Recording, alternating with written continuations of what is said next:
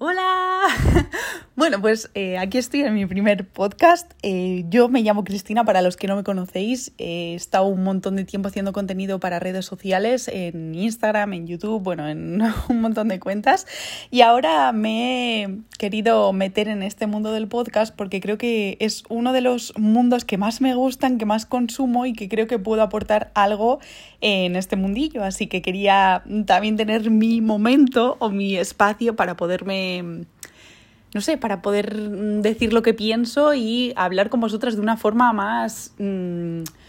pues como más clara, más sencilla y creo que es una manera de que se entienda todo mucho mejor que no todo escrito, por ejemplo, como hacíamos en Instagram y así. Creo que es mucho más fácil de explicar las cosas habladas y que se van a entender mucho mejor por cómo se dice, por el acento, por mil cosas. Y bueno, eh, pues nada, este es eh, mi espacio, como os digo, se va a llamar igual que el resto de las redes sociales, Alégrame la vida porque es... Eh, pues no sé, eh, como mi espacio personal, me gusta muchísimo ese nombre, que si queréis en algún momento, pues ya os contaré por qué tengo puesto ese nombre en todas las redes sociales. Pero bueno, tiene su historia detrás y creo que es bastante bonita, así que si queréis, pues ya os lo contaré más adelante.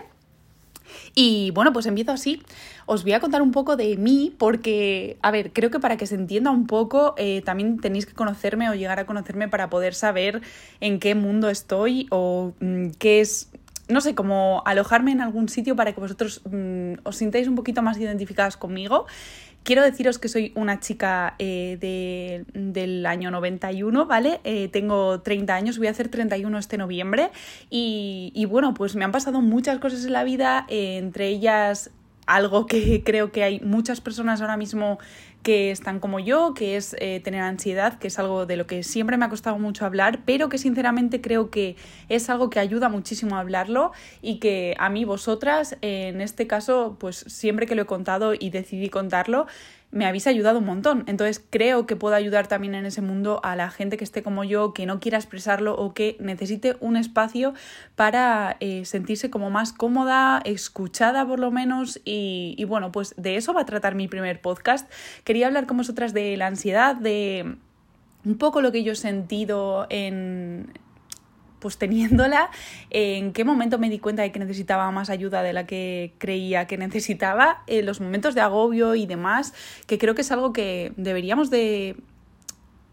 Mm, hacer que no sean tan tabú, por decirlo de alguna forma, que no nos dé tanta vergüenza decir, pues por ejemplo en mi caso yo he tenido que medicarme porque no podía sola con este, con este problema. Y bueno, me ha costado muchísimo tiempo reconocer que, bueno, reconocer que estoy medicada no, porque sinceramente en cuanto me pasó y empecé a tomarlas eh, lo conté porque, como os digo, creo que es el primer paso como de que la terapia y de que este tratamiento funcione, el saber que igual que cuando vas al traumatólogo porque te duele una rodilla y te dicen, oye, tienes que tomarte un antiinflamatorio porque la tienes hinchada, pues eh, pasa exactamente lo mismo con nuestra cabeza, ¿vale? Nuestra mente. Es algo que no le damos tanta importancia. Creo que ahora, gracias a lo que sea que, que haya que dar las gracias, sí que se da un poco más y, y creo que es algo que nos va a ayudar muchísimo. Pues eso, os venía a contar que pues por problemas de la vida, de gente joven, de ya no tan joven porque como os digo tengo 30 años, pero no sé, no he sabido gestionar muy bien lo que son las emociones. También estuve un montón de tiempo tomando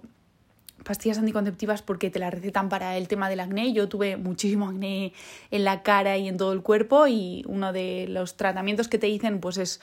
Em, utilizar este tipo de, de, pastillas para estar como controlando las hormonas y si es por eso pues mm, los granitos desaparecen, que en mi caso fue así, pero estas pastillas te hacen tener como un pico de emociones, o sea que no son normales, o sea, de verdad que no os podéis hacer una idea de los picos que yo tenía de de ansiedad, de repente estaba eufórica, al segundo me pasaba algo que, que, puede ser algo muy normal, pero de repente era como una depresión total, volvía otra vez un pico de alegría, de repente veía una película, lloraba como si fuera alguien de mi familia, mm, le había pasado lo que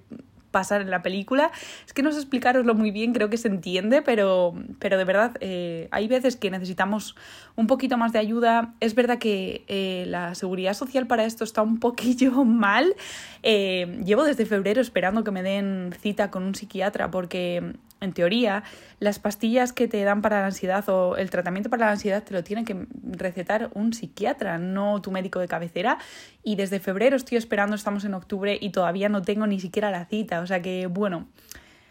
eh, en mi caso estuve con una psicóloga durante un montón de tiempo que me dijo, Chris, eh, necesitamos un poquito más de ayuda con lo que estamos haciendo en terapia, no es suficiente y necesitas eh, medicarte y controlar un poquito más esa ansiedad porque tú sola ahora mismo no lo consigues.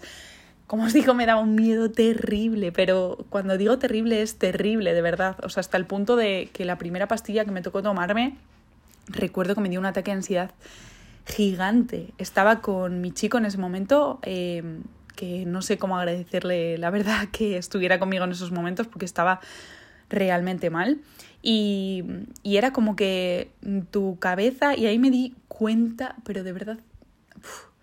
me di cuenta de lo que es realmente la ansiedad y de lo que puede hacer tu cabeza porque simplemente el pensar mm, esta pastilla me va a ir mal, voy a tener una dependencia terrible a este tratamiento, eh, no quiero tomarla porque no quiero depender de una pastilla, bla, bla, bla, bla, bla, bla. Eso me hacía mm, no querer tomármelas y realmente ahora mismo, después de muchos meses tomándola a diario, eh, me doy cuenta de que la necesitaba sí o sí. Eh, en este caso, pues a ver, no me quiero alargar muchísimo más porque es el primer podcast, no sé si os gustará, si queréis que sigamos hablando del tema, pues eh, me lo decís y seguimos hablando de lo que es la ansiedad y demás, pero simplemente quería hacer este podcast, este primer podcast como de mm, de contacto con vosotras, por decirlo de alguna forma, para deciros que, jolín, si ves que tu estado mental no es eh,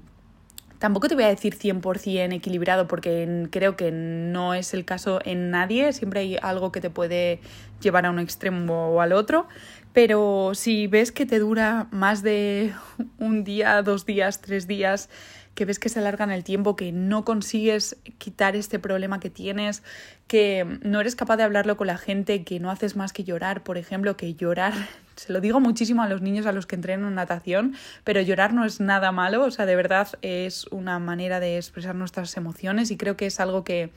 que, jolín, si nos hubieran dicho menos veces de pequeña no llores, no llores y nos hubieran dicho mm, llora, y cuando hayas acabado de llorar hablamos e intentamos solucionar el problema, nuestra vida sería un poquito diferente. Y bueno, este es mi primer podcast, como os digo, espero que os guste y nos vemos en el siguiente, pero vamos, que voy a intentar eh, haceros podcast de la vida en general, de lifestyle, de pues no sé, un poquito hablando de temas que me parezcan interesantes que pueden aportar algo. Y cualquier cosa que queráis pues me lo decís eh, por redes, que es por donde más podemos hablar. Y nada, que espero que os haya gustado este primero, que mm, no sé, que encantada. Y que espero veros pronto por aquí.